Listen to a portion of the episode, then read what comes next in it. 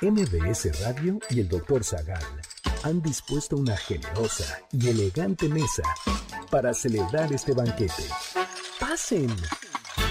Y sean bienvenidos a degustar los manjares de este menú, especialmente seleccionado para los paladares más exigentes. Esperamos que esta experiencia cultural les deje buen sabor de boca, aquí en MBS 102.5.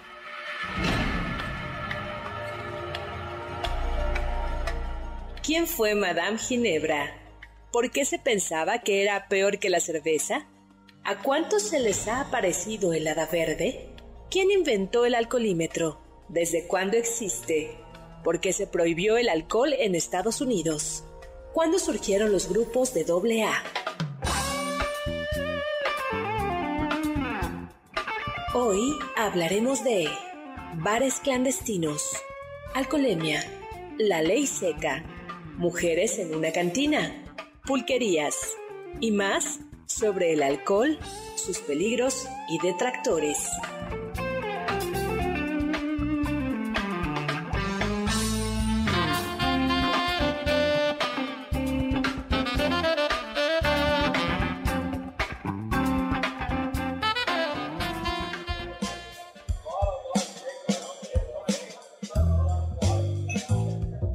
Esta noche, un minuto después de las doce, nacerá una nueva nación el demonio de la bebida ha firmado su acta de defunción. Se inicia una era de ideas claras y limpios modales. Los barrios bajos pronto serán cosa del pasado. Todos los hombres volverán a caminar erguidos. Sonreirán todas las mujeres, reirán todos los niños. Se cerraron para siempre las puertas del infierno.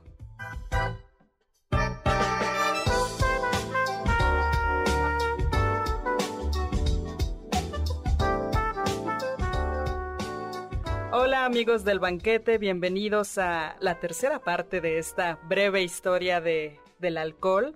Ya llegamos a la parte donde vamos a hablar de los detractores, de sus riesgos y de quienes lo han prohibido. Yo soy Carla Aguilar, está conmigo Uriel Galicia y por supuesto el doctor Héctor Zagal. Hola amigos, hola amigas, Carlita, qué magnífica bienvenida nos diste. Yo imagino que eso se publicó cuando se prohibió el alcohol en Estados Unidos, ¿verdad? Exactamente, doctor. Fue dicho en enero de 1920, cuando entró en vigor esta ley, por el diputado republicano Andrew Bolstead, que fue uno de los que le impulsaron con mayor vigor. Claro, el acta que lleva su nombre. Se cerraron las puertas del infierno. Uriel, bienvenido. ¿Qué tal, doctor? Buenas tardes. Bienvenido. Qué bueno que hoy pudiste eh, sortear el torito, Uriel. Sí, afortunadamente pudimos escaparnos. ¿Eh? No, no es cierto, no es cierto, amigo. No, no, no. Bueno. Ni entren ni se escapen. Y, mejor no entren. Pues encantado de estar con ustedes en este capítulo. Fíjate, Carla Uriel, que yo creo que le hubiéramos puesto la última y nos vamos. Así, está muy bien. está muy buena, doctor. Este episodio se llama Alcohol, tercera parte la última y nos vamos. Y pues, como lo primero son ustedes, amigos y amigas, estamos en vivo, 5166105, mi Twitter arroba hzagal. Vamos a darle los saludos especiales a quienes nos están escuchando ahora mismo, como José Antonio Cruz Soto, que nos escucha desde el municipio Emiliano Zapata, en el estado de Morelos, Lili Martínez, que nos está escuchando en Piedras Negras, en Coahuila. Muchísimos saludos. Eh, en, la, en la frontera, Marco Antonio Oficial, eh, que, que ahora sí dice, esta, este episodio es la del estribo, ¿no? Es la copa del estribo, la caminera. Mario Villanueva, que nos está escuchando, salud. Luego Marco, bueno, ya Marco Antonio Oficial, que, que dice que a ver si hablamos un poquito de Al Capone. Nota personal que se está tomando una copa de vino mientras brinda con nosotros desde su casa. Julio César escuchando eh, Julio César Salazar, el banquete como cada sábado mientras prepara un internet y Anita Edes dice que no nos ve en la cabina. Eh, ¿Qué es lo que pasa? Es que hoy Anita de Estamos en una cabina alterna, bueno, están eh, en, aquí en MBS, por eso la, hoy la webcam no funciona, pero sí estamos aquí. Pero aquí ¿Estás estamos. aquí, Uriel? Aquí estamos, aquí estamos. Aquí estamos, todos. solo estamos al ladito. Un poquito. Al ladito. También Es- muchísimos saludos a Juan José Marín que nos decía que es un abstemio por decisión, pero no un detractor. Muy bien. Bien. Esos son Pues, buenos amigos. excelente. También muchísimos saludos a una mujer que yo admiro muchísimo, Rosa María Benítez Montaño, mi madre. Un saludo muy Ah, especial hoy. saludos, felicidades, señora, por su hija. Felicidades. Ay, doctor. Sí. Ay, Bueno, pues, gracias, doctor. Hoy les voy a hablar, aunque al final hablaremos de los riesgos del alcohol, de una mujer a la que yo también admiro muchísimo, Madame Ginebra, también conocida como Madame Ginebra. El nombre de Ginebra proviene del francés Genève, que significa enebro, y que pasó luego al holandés como Genever, Jennifer, que también significa enebro, y que se podía referir a bebidas espirituosas, en las que el enebro era el aromatizante principal. Lo que hoy conocemos como ginebra se popularizó allá por el siglo XVII cuando llega a Inglaterra Guillermo de Orange eh, junto con María, no la reina María. Guillermo eh, o Guillermo III de Orange, que era un holandés que terminó siendo rey, en realidad era rey consorte de Inglaterra, eh, de Inglaterra e Irlanda. Y holandés, al fin y al cabo, le gustaba ya al rey la ginebra. Así Y entonces es. la, la introdujo a Inglaterra, Wow. la, la Inglaterra. Y que Y además se lo tomó muy en serio. Eh, Exacto, lo hizo de una manera muy inteligente porque él vio que había parte de los granos que no eran de excelente calidad que se, calidad, perdón, que se producían en Inglaterra y entonces dijo, bueno, a ver, no es necesario que sean de excelente calidad los granos para que se haga un licor decente que posteriormente se va a macerar con enebro. Entonces empezó a abrirse camino con en, en, el, en la economía inglesa con esa parte y además empezó a pues abrió una brecha económica donde entonces ya las personas podían vender parte de ese grano de, de baja calidad o de bueno, no tan pésima calidad, pero también esto estaba impulsando la producción, una sobreproducción que él pensaba en los años donde no hubiera buena cosecha, entonces se podría utilizar y no, no pasarían hambre en Inglaterra. Exactamente. Wow. Y decidió bajar impuestos, dar facilidades al destilo, a, a la destilación, impulsar y lo logró. Londres era una ciudad populosa en el siglo XVIII y llegaban los campe eh, y entonces llegaban muchos campesinos a buscar eh, fortuna Suerte en en la, la gran ciudad. ciudad. Claro. Y Uriel, ¿qué les pasaba frecuentemente? Pues viajaban esperando hacerse fortuna, pero pues no ocurría. Hab- Había veces que no, que no ocurría. Entonces, pues, pues, cuando no ocurría, eh, encontraban la, sol- la solidaridad y la ayuda comunitaria que les brindaba la baja densidad demográfica de las aldeas y las parroquias. Justo, No, salían, al salían de esa, de esa comunidad, de ese abrazo comunitario que se vivía en las aldeas, llegaban Claro. a un Londres donde había muchísima gente y no estaba ese sentido de, de solidaridad porque era tanta gente que ya no te conocías. Y entre- necesitabas un abrazo también. Exactamente, necesitabas un abrazo y entonces, ¿dónde podían encontrar un abrazo caliente en esas noches de soledad? En- Pues Madame en un vaso Ginebra. de ginebra, en los brazos Madame de Madame Ginebra. Ginebra. Pero era un abrazo como doctor. ¿Cómo era el abrazo de Madame Ginebra? Bueno, el problema es que antes se bebía cerveza y la ginebra es de mucha más alta eh, Graduación alcohólica. graduación alcohólica. Entonces no es lo mismo un abrazo de la señora de Doña Cerveza que un abrazo de, Madame, Ginebra. No es lo mismo tomarse una pinta de cerveza que, aunque dijimos que es una bebida alcohólica y por tanto los menores de edad, es decir, hay que tener cuidado con ella, los menores de edad no la deben beber, es una bebida que tiene carbohidratos y que calorías y que daba fuerza, acordémonos a los a los constructores de Egipto. Pero y entonces no es lo mismo tomar una pinta de cerveza que una pinta de ginebra. Y la ginebra comenzó a hacer destrozos verdaderamente.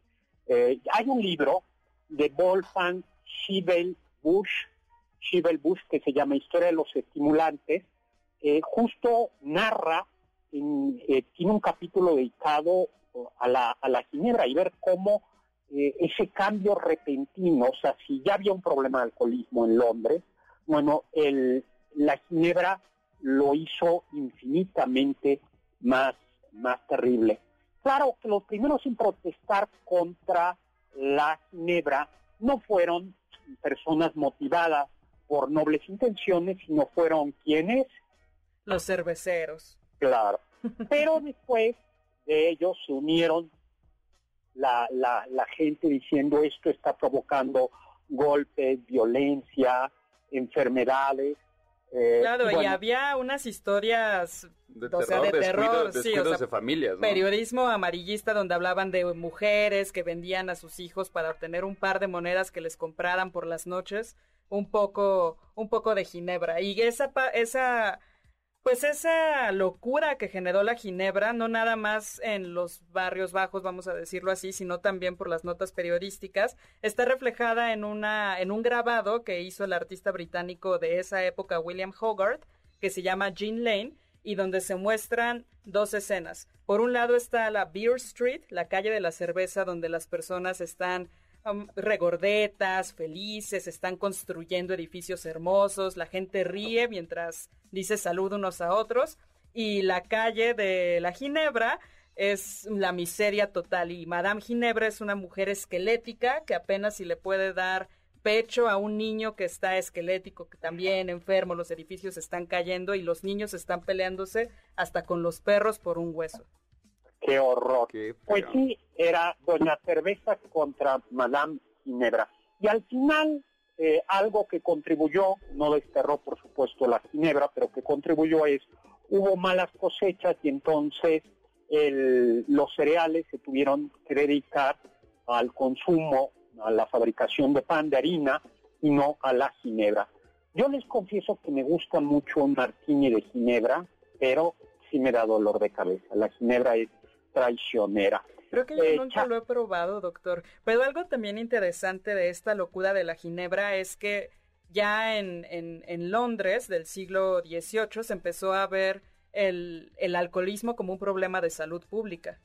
Claro, porque antes se veía como un pecado, y lo era, pero ahora ya se comenzó a decir, ojo, esto es un problema. Y justo con eso vamos a terminar en el cuarto bloque de este programa hablando de algunas de las políticas que ha habido para en, nuestro país en su momento, en el siglo, a inicio del siglo XX y en Estados Unidos también, para atacar este problema de salud pública. Eh, yo creo que ahora vamos a tener que hablar de otro personaje, pero antes de seguir hablando de otro personaje, le mandamos a Lucy, la pescador, dice que eh, el, la ginebra es el veneno, eh, es eh, dice, la ginebra el veneno de mi esposo. Ah, León eh, dice que nos está escuchando desde Chihuahua, Lidia Rodríguez, bien, Eduardo León. Pues eh, escuchándonos en esta saga del alcohol, Pablo Coyote como siempre, y vamos a hablar a nuestro regreso de Pierre Ordinaire y el Hada Verde.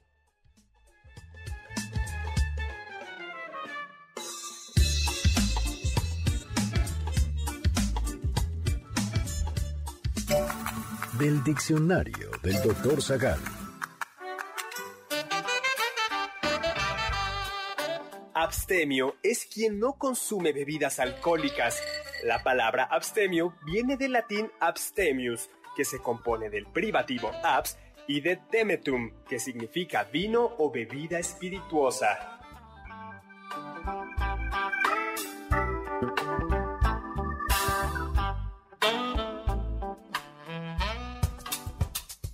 ¿Quieres felicitar al chef por tan exquisito banquete? Llámale al 55 51 66 1025 en MBS 102.5. ¿Quieres contactar a los ayudantes del chef? Puedes escribirles en Twitter, arroba Carla Paola-AB, Pablo Alarcón, arroba Pablo Alar, Héctor Tapia, arroba Toy.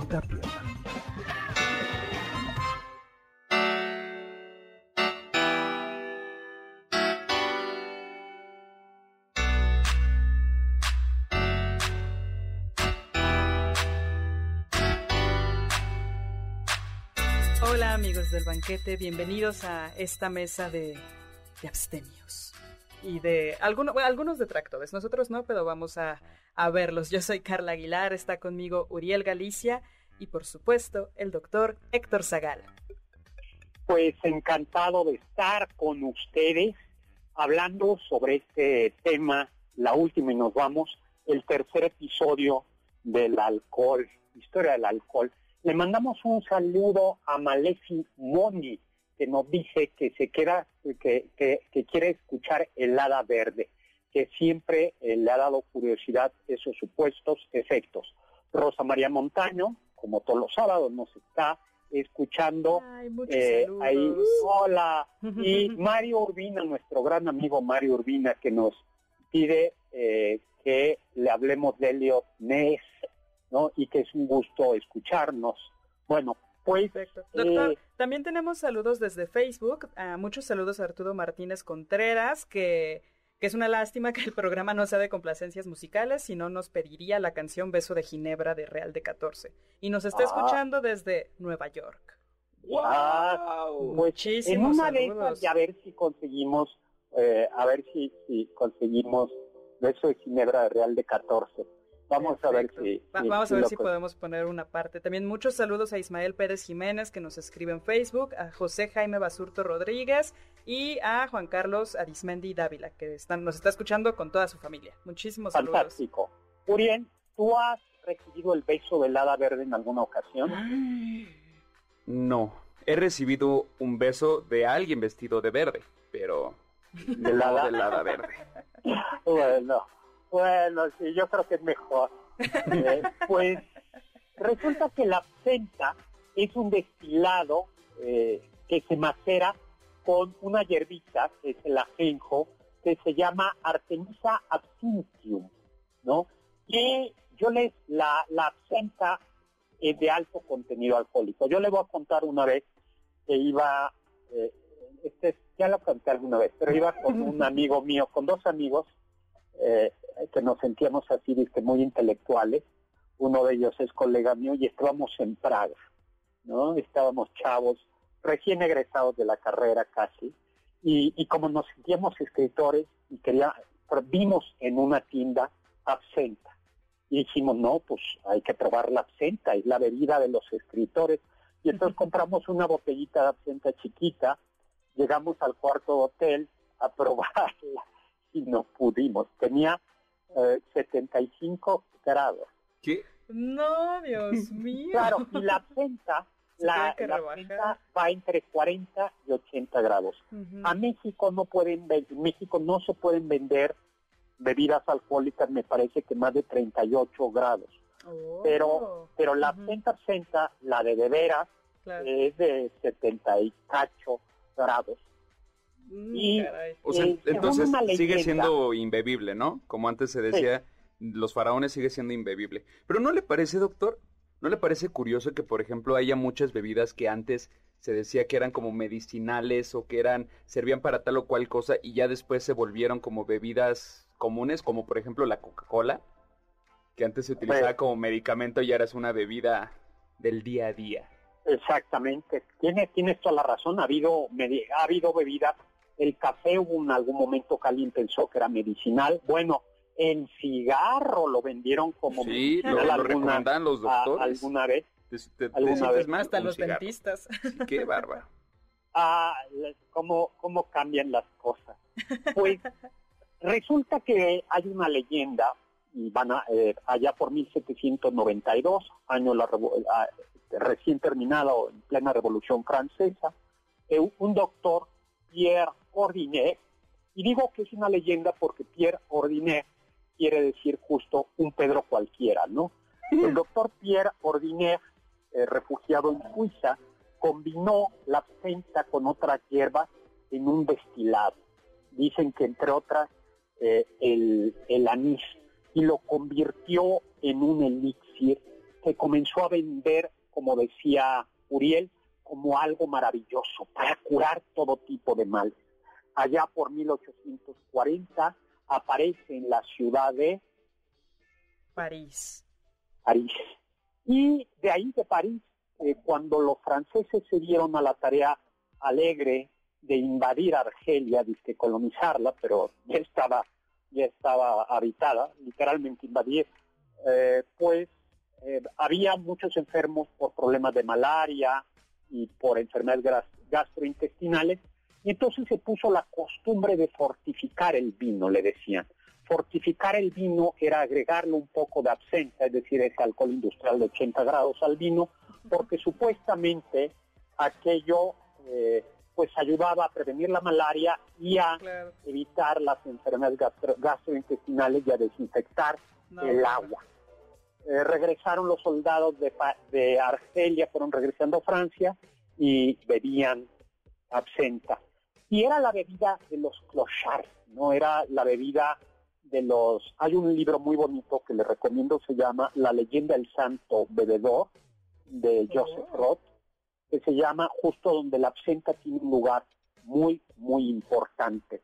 Pero yo no sabía, me decías tú, Carla, que en realidad la absenta, bueno, en el siglo XIX la absenta era una bebida eso de marginados y la bebían los poetas, ¿no? Como Baudelaire, Verlaine, Rimbaud, o artistas como Manet, como Toulouse-Lautrec, como Van Gogh, como Paul Gauguin, e incluso como Oscar Wilde, que por cierto murió, según me parece, de cirrosis hepática. ¿Ustedes sabían eso? No, no lo sabía, doctor. Lo que sí sabía es que había muerto en París sumido en la total miseria. Exactamente, y, y, murió de, de, cirrosis. Qué horror, pues Toulouse-Lautrec justo también tuvo episodios así finales por la cirrosis y por las alucinaciones que le causaba ya el haber consumido absenta toda su vida. Ahora, la absenta quiere su color verde cuando le ponen la clorofila de la... De, la, misma planta, de las hierbas. Pero puede ser blanca. Y la manera como tradicional, ¿tú sabes cómo servir Lauriel? ¿No has visto un tutorial de YouTube de cómo servir la absenta? no, no, doctor. No, ilústreme. ¿Cómo lo eh, podemos en mi libro, el en el libro de Pablo Alarcón y mío, El Gabinete de Curiosidades del doctor Zagal, publicado por Planeta, hablamos de la absenta. Eh, a ver, tú sí sabes, Carlita, no me decepciones, tú sí sabes, ¿no? Por supuesto que no, doctor. Pues la absenta se servía en, en una copita y la parte de la absenta estaba abajo, encima se ponía una cucharita con pequeños agujeros que muchas veces similaban figuras como flores o por ejemplo la Torre de París después de que la Torre Eiffel, perdón, después de que esta fue construida y se ponía un terrón de azúcar sobre esa cucharita con pequeños hoyitos y entonces se echaba agua y se desleía este azúcar y a veces también se le podía echar un poquito más de absenta o de otro licor, se le prendía fuego y se iba deshaciendo. Exactamente, y ya parecía verde, por eso el hada verde. Parece Exactamente. que sus efectos tóxicos no solo se deben al alto contenido alcohólico, sino a que el ajenjo en grandes cantidades provoca alucinaciones. Así es, entonces es una bebida realmente peligrosa. De hecho, se piensa que el ajenjo formaba parte de algunas pomadas o elixires de las mujeres a las que se les llamaba brujas, que eran pues herbolarias, estas herbolarias ilegítimas de la historia, y se pensaba que justamente los efectos psicodélicos del ajenjo era lo que pasaba cuando tenían sus viajes nocturnos con escobas. Pero algo interesante también de la absenta es no nada más su parte exótica relacionada con los soldados que regresaban de Argelia o con los poetas, sino también que para eh, el fatídico año de 1863 llegó a Francia la plaga de la filoxera y llegó a destruir parte de los eh, de los viñedos en Francia. Y entonces eso también lo que provocó fue que se ya no hubiera vinos franceses y por lo tanto se empezara a recurrir a la absenta. Perdón, la, plaga fue en 1963. Sí, sí, la, plaga de la filoxera que por poco nos dice, nos deja sin vinos en el mundo, pero resistieron las cepas americanas, eso fue muy importante. Luego, algo que eh, en Estados Unidos, eh, en el siglo, eh, a, finales del 18, pero sobre todo, perdón, a finales del 19, pero ya para el siglo XX, eh, estamos hablando del regreso de la Primera Guerra Mundial, pero desde antes, desde 1890, eh, comenzó, se creó la Liga Anticantina, Antisalún. En 1873 se había eh, fundado la Unión Cristiana de Mujeres por la Templanza. Y todo esto lo que decía era, se oponían al salún, ¿no? O sea, no se oponían al alcohol, o sea, la, la problemática era que los esposos se emborrachaban, pero no impedían que bebieran, sino impedían el salón como tal. Sí, lo que decían es, a ver, las bebidas que se sirven, que son whisky, bourbon y bourbon, y en, en, el, en el salón, en, en esta cantina, eso es el, especialmente un peligro, porque son, se gastan todo, nos golpean, eh, se dañan a la salud. Bueno, también había una, un cierto recelo, ¿no? Porque muchos de estos saloons eh, pertenecían a inmigrantes. Entonces, a inicios del siglo XX también era una cuestión de vamos a quitarle su negocio a irlandeses, alemanes y, bueno, migrantes que llegaban a Estados Unidos. Exactamente. Y ya tendríamos que platicar de esto a nuestro regreso. Seguimos hablando sobre eh, la prohibición del alcohol y le mandamos un saludo a Luis Francisco Martínez que nos está escuchando con toda su familia y degustando un Fernet. ¡Ay, qué rico! Bueno, regresamos.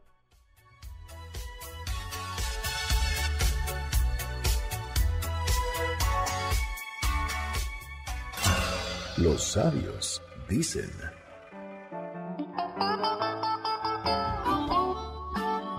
Primero te tomas un trago, después el trago toma otro trago y al final el trago te toma a ti. F. Scott Fitzgerald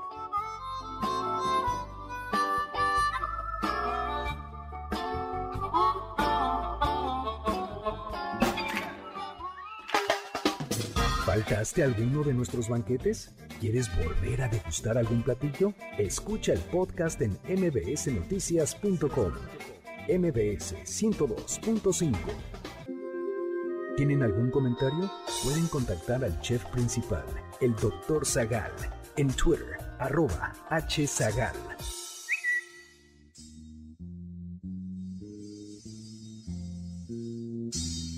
Eres tú o eres sol, o esa gota que mojó tu piel. Azul de la ilusión me inundaba en un amén. Bienvenidos amigos del banquete para que vean que sí los consentimos, siempre los tenemos presentes. E iniciamos este bloque con Beso de Ginebra, de Real de 14 convencida del misterio, la condena de... Yo soy Carla Aguilar, está conmigo Uriel Galicia y por supuesto el doctor Héctor Zagal. No importa si nunca has escuchado un podcast o si eres un podcaster profesional. Únete a la comunidad Himalaya. Radio en vivo. Radio en vivo. Contenidos originales y experiencias diseñadas solo para ti. Solo para ti. Himalaya. Descarga gratis la app. Pues estamos de regreso en este episodio, la última y nos vamos, el tercer episodio sobre historia del alcohol. Eh, y estamos con, y estábamos platicando, le mando un saludo a la palabra dominguera que nos está escuchando, eh, fíjate, nos está escuchando en vivo y así tomándose una copita, una copita de vino con nosotros. Eh, bueno, pues resulta que la también eh, resulta que este movimiento eh, de prohibición del, alcohol era muy fuerte y sobre todo era promovido dentro de los círculos protestantes. Y de alguna manera se decía que los irlandeses que eran católicos, los italianos que eran católicos y los, y los alemanes, que muchos de ellos eran católicos, eran como bebedores compulsivos y que además la bebida destrozaba a eh, especialmente a los afrodescendientes. este movimiento, bueno, sin duda había un problema eh, de, alcohol. Y esto, ahora, esto llegó, eh, lo impresionante es cómo llegaron esto a, en 1919, la decimoctava enmienda, es una enmienda a la Constitución que fue tal la presión del electorado femenino y de las ligas eh, por la templanza que se prohibieron las bebidas intoxicantes, lo cual siempre es como complicado, que es una bebida intoxicante. Claro. Pero, eran todas las bebidas intoxicantes, doctor. Es que justo Ah. el problema es decir o eran las cuál bebidas es que habían en los saloons. Eran, eran todas las bebidas o a lo mejor nada más como, por ejemplo, el whisky o el bourbon. O a lo mejor, Pues en- no sé, Pues en, había algunas que sí. no o eran todas. en principio eh, era como nebuloso, porque pues en ese caso hasta el café puede ser intoxicante. Exactamente. Pero luego vino la ley Olmsted que determinó que eran bebidas intoxicantes todas aquellas por arriba del punto 5 de alcohol por volumen. O sea, todo. O sea, también Ahora, la ah. medicina. También la medicina estaba prohibida entonces. Pues, Claro, sí. probablemente había jarabes que estaban prohibidos entonces. Sin embargo, hubo una excepción y es todas aquellas religiones que tienen que utilizar vino sí podían tener permiso de utilizar vino en sus ritos religiosos. claro. Este es el caso del catolicismo y el caso del judaísmo. En, en el, en el judaísmo, eh, por ejemplo, en la Pascua, en, el, en la cena de, de Pascua, se bebe vino de una manera de una manera ritual. Y dicen que entonces comenzó a haber una cantidad de conversiones al catolicismo y al judaísmo para que la gente pudiera, sí está, Echarse la un vinito la una vez a la prohibición duró semana. de 1919 a 1933. Doctor, algo interesante que mencionaba este Uriel, que realmente inició esto no como un movimiento en contra del alcohol en sí, sino probablemente en contra de, la violencia y de la pobreza que generaba las personas que ya eran alcohólicas y se volvían dependientes del alcohol. Eh, es una tesis que sostiene un autor que se llama Mark Forsyth, que escribió un libro que se llama Una breve historia de la borrachera y que le parece interesante que muchos piensan que la prohibición no sirvió de nada por que hubo clandestinidad, porque hubo todo un sistema de corrupción que permitía obtener el resguardo de la policía si se les daba una mordida y se crearon estos bares clandestinos, pero algo que él ve es que en el momento en el cual se hace esta decimoctava enmienda, poco después se hace la decimonovena que permite a las mujeres votar. Y no nada más Claro. eso, sino que el hecho de que se habían ya deshecho de los salones y se habían creado nuevos bares clandestinos, permitió a la mujer beber. Entonces este Mark Forsyth justamente lo que dice es hubo una gran victoria de, para las mujeres, porque por un lado se quitaron los salones y por otro lado entonces ya tenían el voto y además podían entrarle a los tragos. Ahora, eh, ya que estás hablando de el alcohol y las mujeres, tú tenías por ahí un dato que yo no conocía sobre Roma, ¿no? Eso es muy interesante, doctor. Ahí en, en Roma, igualmente este autor, Mark, Mark Forsyth, lo que encontró es que había una prohibición en la época de la monarquía romana y me parece todavía durante la República, a las mujeres no se le permitía beber ni una gota de vino. Y no nada más eso, sino que también podían meterse en problemas si tomaban las llaves de la bodega donde se guardaba el vino. Y se, o sea, de hecho, había, eh, él recoge una cita de Valerio Máximo, que es un autor del siglo I después de Cristo, que dice así. Ignatius Metellus tomó un garrote y golpeó a su esposa hasta matarla porque había bebido un poco de vino. No solo nadie lo acusó de un crimen, sino que nadie lo culpó. Todos consideraron que esto era un excelente ejemplo de alguien que había pagado justamente la pena por violar las leyes de la sobriedad. Toda mujer que busca sin descanso el, el uso del vino cierra la puerta a todas las virtudes y la abre a los vicios. No, pues qué feo, No. qué- qué feo. Pues regresemos mejor a la prohibición. Doctor, yo tengo una pregunta. Si se, Sí. está- si se habían prohibido los, los, este, las bebidas alcohólicas y se crearon nuevos conceptos como de bares, ¿qué tomaban en estos nuevos bares? Bueno, a ver, eh, es que había unos bares, los bares clandestinos se llamaban speakeasy, eh, a la fácil, y lo que eh, se pusieron de moda eran los cócteles, eh, cócteles muy dulces o con muy, muy afrutados, porque justo como el alcohol era corriente, era mala calidad, pues había que hacerlo bebible. Como todavía, queridos eh, algunos de mis estudiantes toman aguas locas, ¿no? que son exactamente como lo que lleva de licor o de alcohol, casi alcohol destilado, pues hay que ponerle algo. Claro, mucho azúcar. no, no, no, por eso yo, yo desconfío instintivamente de, de cuando te ofrecen una cosa. Primero derecho y luego ya, ya lo pruebas por eso siempre cuando vayas a un lugar tienes que verificar que la botella se abierta enfrente de ti, para evitar ah. ese tipo de problemas. Pues ahora, algo curioso es que la prohibición ayudó enormemente a la frontera mexicana. Porque ¿qué hacía la gente, mi querido Uriel? Si tú te quieres echar, si tú vives en El Paso, vives en San Diego, vives en San Isidro, vives en San Antonio y te quieres echar unas chelas, y estás... Pues tendría que cruzarme a México. Y entonces toda la frontera, y frecuentemente muchos de estos bares eh, y cantinas mexicanas eran, eran posesión, eran propiedad de estadounidenses. Y estas ligas, estas ligas hubo movimientos de decir, bueno, hay que prohibir, por ejemplo, el paso, ahí no era que vinieran, no era prohibir el paso mexicano a los Estados Unidos, sino prohibir que los estadounidenses venían a México. Entonces, por ejemplo, hubo un intento, una prohibición de que no pudieran cruzar menores de edad de Estados Unidos a México. Típicos chavos universitarios que están eh, ahí del... Celebrando que, que, pasaron el examen de filosofía. Y que se van a poner una jarra en Tijuana, por ejemplo. O decir a cierta hora se cierra, no cerramos, cerramos temprano. Ahora, lo que mm. sabemos es aquello que nos decía eh, ya Mario Urbina, pues esto lo que provocó, mm, ustedes saben que hubo más muertos a causa del alcohol durante la prohibición que antes de la prohibición.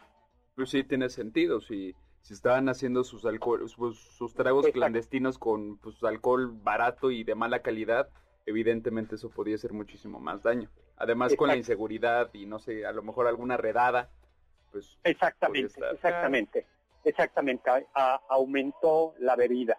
Eh, y luego lo que ya sabemos eso es, eso es que la corrupción estuvo por todos, por todos lados, ¿no? El contrabando desde, desde México y desde, desde Canadá, eh, Canadá importa whisky y nosotros lo que se pudiera, eh, eh contrabandeábamos y esto nos lleva a hablar de algo que Carla, eh, citando un autor, calificó de culturas. Culturas secas y culturas húmedas. Esto es interesante porque quienes se dedican a estudiar el tema del alcohol y la borrachera en diferentes momentos de la historia, especialmente también Mark Forsyth, de quien les hablaba, distinguen entre las culturas secas y las culturas húmedas. Las culturas húmedas son aquellas que tienen una ingesta de alcohol regular casi diaria y entonces no hay restricciones y por lo tanto se, cree que no hay tanto problema con el alcohol, tantos problemas de alcoholismo justamente por porque está ahí y es una cultura donde se bebe además en comunidad, en familia. En cambio, las culturas secas son aquellas donde hay eh, restricciones y donde por lo tanto la misma restricción lo que genera es que el beber se vuelve un acto de desorden social o inmoral y se beba con mayor frecuencia y en mucha mayor cantidad. Ahora, aún así, digo, eh, nos tenemos que ir a un corte, le mandamos un saludo a Mix Eso Dimensional, eh, a Laura Dávila, que si vamos a hablar de otras drogas como la marihuana, el tabaco o el café, en otro programa, seguros que sí, vamos a hablar. Vamos a un corte y regresamos para seguir hablando de historia del alcohol.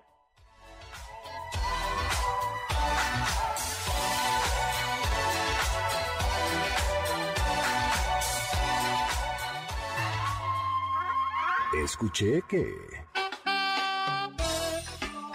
La polla es un preparado de Jerez, que es un tipo de vino fortificado, huevo de gallina o codorniz, jugo de naranja, extracto de vainilla, nuez moscada o canela. Todavía es un desayuno muy popular en México.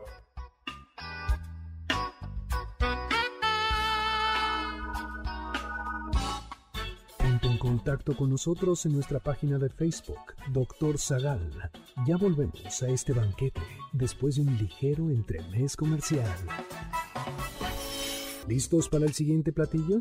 Quédate con nosotros. Aún hay mucho por picar y la promesa sabrosa, el postre.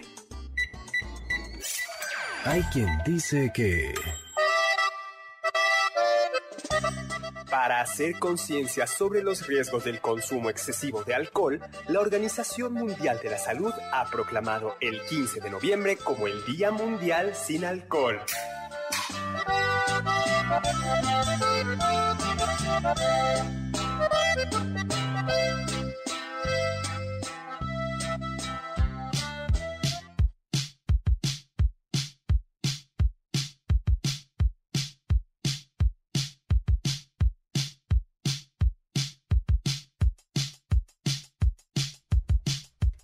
Hola amigos del banquete, bienvenidos nuevamente a este programa que el doctor ha titulado La Última y nos vamos. Yo soy Carla Aguilar, está conmigo Uriel Galicia y por supuesto el doctor Héctor Zagal.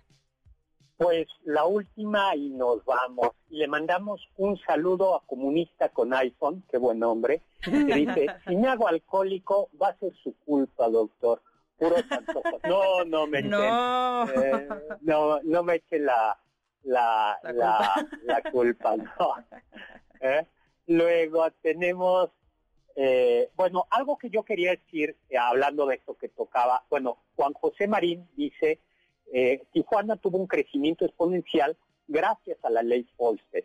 Los inversionistas estadounidenses voltearon a este lado de la frontera mexicana, abrieron casinos, cantinas, hoteles, ¿no? Eh, y luego eh, vinieron otro tipo de giros comerciales. Y él dice, pero el estigma negativo nos persigue. Bueno, yo, yo digo, eh, la, la gente de Tijuana es maravillosa, yo he tenido la oportunidad de estar por ahí y por cierto se come riquísimo y hay gente muy trabajadora. Es una ciudad con una vida muy intensa y eh, muy muy dinámica. Un buen amigo vive vive ahí, por cierto. Juanjo, le mandamos un saludo. Saludos. Y por cierto, eh, eh, esto de culturas húmedas, sin embargo, eh, hay casos que no son claros. Por ejemplo, Rusia, ¿no? Rusia, donde la bebida, el, consumo es cotidiano, no está prohibido, pero tiene o ha tenido desde hace muchos siglos un problema gravísimo de, eh, de alcoholismo. No ha mejorado un poco, pero pero lo tiene y algunos pa- países escandinavos lo, lo tienen. Una cultura absolutamente seca es el Islam. ¿Tú sabías esto? Que el Corán prohíbe tajantemente el consumo del Islam. Y hoy por hoy en países como Arabia Saudita e Irán, que son países oficialmente islámicos, es decir, donde no hay libertad de credo, al menos no, en Arabia Saudita no hay libertad de religión, pues hay de ti si se te ocurre echarte, eh, si ya, si metes contrabandeas alcohol, ¿para qué te quieres? Aunque yo voy a contar una, no es una indiscreción, pero yo estaba en Barcelona una vez en un bar y entonces pues, ya conocí una persona ahí, saludamos y resultó que era un príncipe saudita. Digo, Wow. hay muchos príncipes sauditas, ¿no? O sea, creo que hay como 500, ¿no? Y entonces y estaba echándose no un vinito, sino un brandy, una cosa así, y yo imprudentemente le pregunté, este, oye, pero tú dije, sí, por eso vengo aquí a Barcelona, donde nadie me conoce. Y no era choro, no era rollo, porque saliendo ahí salimos, no, yo salí, me fui ya con otros amigos a otro lado, había un Mercedes esperándolo, el Mercedes con chofer, o sea que no era, no era cuenta, ¿no? Entonces sí era un Wow. príncipe saudita, pero bueno. Ahora, No, no ¿cuáles es son los riesgos? doctor. Ahora, los riesgos del consumo del alcohol. Uriel, puede, como cuáles son? Pues, por ejemplo, eh, al, al- así como me estaba comentando ahorita Carla, al momento de que estamos como, eh, ¿cómo, cómo decirlo? Como prohibiendo o restringiendo el consumo del alcohol, hay muchos jóvenes que empiezan a, a tomar algo llamado binge drinking, que es como atascarse, atascarse de alcohol en el menor tiempo posible para que te puedas ahogar en alcohol y así como disfrutarlo más, porque no sabes en qué momento vas a volver a tomar. Eso es algo No, terrible. Exacto, pero por ejemplo, riesgos inmediatos es, bueno, claro, accidentes viales, ahogamientos por gente que quizás se queda dormida y vomita un poco y entonces se ahoga con su propio vómito. Ah, accidentes en casa, ¿no? Quemaduras, romper una ventana, mm, violencia intrafamiliar, también se señala como uno de los riesgos del consumo del actor, del alcohol, perdón. Eh, y también pues pérdida de conciencia, problemas como algunos cánceres, también es lo que puede provocar el consumo excesivo, cirrosis, por supuesto, depresión, ansiedad y bueno, la adicción, que a final de cuentas es una enfermedad donde eres dependiente de una sustancia. Sí, y además hay, hay gente que llega a ser eh, alérgica a ciertos tipos de alcoholes. O sea, yo este, en una ocasión conocí a un cuate que yo le ofrecí un trago y me dijo como es que soy alérgico y se ponía rojo y se le tapaba la garganta y eso también puede ser un riesgo. Eso es muy cierto, por genética también hay gente que no tolera el alcohol y le genera peores, bueno, respuestas peores como una alergia justamente. Claro. Bueno, pero eh, yo, yo insistiría, el tema de los accidentes viables es muy importante, o sea, porque eh, es impresionante la cantidad de accidentes que hay por beber eh, y por estar hablando por teléfono, ¿no? Y luego lo de los homicidios, yo, un amigo mío que está en doble A, él me dijo que él cayó en la cuenta del problema que tenía con el alcohol, que no había, ah, el día que estuvo a punto de matar a su hermano. Fue el día que tocó Dice, me había bebido, yo creo que una pata de elefante, de, o sea, había bebido Bacardí. entonces dice que se enojó con su hermano y tomó el cuchillo. Y entonces, por fortuna, conservó la, cordura y, eso le llevó a, tocar fondo. Y esto, este tocar fondo lleva, yo creo que a un movimiento que es muy importante, que es del que hay que hablar, que es el movimiento de doble A. Yo, lo, yo la verdad es que los admiro y los, lo respeto muchísimo, que comenzó en 1935 en Ohio, Estados Unidos. Se reunieron Bill W., eh, corredor de bolsa, y el doctor Bob Smith, un cirujano eminente, ambos de Nueva York, y ambos tenían con un problema, un problema de bebé. Y lo que descubrieron con, el, con la bebida y lo que descubrieron es que se podían juntos ayudar a mantenerse sobrios y compartiendo experiencia eh, tanto con la ebriedad como con la abstinencia referidas a la y que eso les permitía alejar eh, alejar tentaciones no y es, muy muy muy muy impresionante. Tienen unos pasos se desarrolla una metodología los 12 pasos. exactamente y eh, es uno de los movimientos más, más eficaces, han salvado a muchísima, muchísima, muchísima gente del, del alcohol y luego el doble, doble A se ha exportado o se ha llevado a otros, ¿no? A otros, a otras adicciones, ¿no? Exacto, eh, también se tratan otras adicciones, pero bueno, desde 1935 ya se unieron estas personas para formar Alcohólicos Anónimos. Fíjate que Minerva Pulido, para que nos dé tiempo saludarla, saludarla, dice que qué buena tecnología, muy bien preparada Carla. Te felicitan, Carla. Muchas gracias, muchas gracias, eh, muchos saludos. Y, le mandan saludos a Uriel. Nota personal nos dice que genéticamente hay predisposición al alcoholismo. Cristian López nos dice que, el, esto es bien importante, gracias Cristian, que el alcohol afecta el desarrollo del cerebro en los menores de edad. ¿No? Esto es bien, bien importante. Y José Luis Vázquez eh, nos eh, dice que en efecto eh, el tema de culturas húmedas y culturas secas está bajo debate. En efecto, José Luis, yo por eso comenté el, el caso, por ejemplo, de, Rusia, ¿no? tienes, tienes toda la razón, es un, es un tema que está en, en, en debate. Y ahora, alcoholímetros antiguos te voy a desconcertar con este. Que ya sabíamos, esto lo sabemos por Aristófanes. En su novela, en su obra de teatro, en su comedia Pluto o Plutón, se cuenta que un esclavo habla con Hermes y entonces le reclama a Hermes, eh, el dios de los mensajeros, el dios de los ladrones, el dios de los comerciantes, y le dice, no te vuelvo a ofrecer sacrificios, Hermes, porque cuántas veces te ofrecí, le dice este personaje, yo un sacrificio para cuando salía de la taberna bebido y que no me agarrara la patrulla nocturna y sin embargo la patrulla nocturna me capturó. Ah, entonces, ya en la antigua Grecia había alcoholímetros también. Eh, en la antigua Atenas ya había una patrulla nocturna que eh, al, que tenía a los alcohólicos, a los, a los, a los, borrachos, habían más. Bueno, ya nos tenemos que ir. Muchísimas gracias, Uriel. Uriel, muchas, muchas gracias por estar con nosotros, Uriel Cerilla. Muchísimas gracias, Carla, por todo, por el también la música, por ayudar en la preparación de este programa. Muchísimas gracias a Juan Carlos Castillo. Muchísimas gracias a Ernesto en, en, cabina. Muchísimas gracias a Héctor Tapia. Y a Carmen Cruz Larios. A Carmen Cruz Larios. Pero eh, muchísimas gracias a ustedes por habernos acompañado y los dejamos con el siguiente programa. Balones al aire con Eduardo Chabot y todo su equipo. Magnífico programa, balones.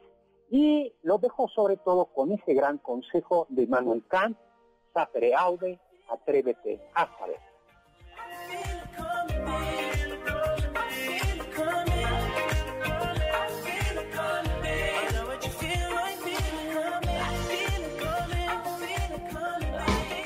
Confiamos que este banquete ha sido un deleite gourmet y cultural. Gracias por escucharnos y nos esperamos el próximo sábado con una deliciosa receta que seguro será de su agrado. NBS 52.5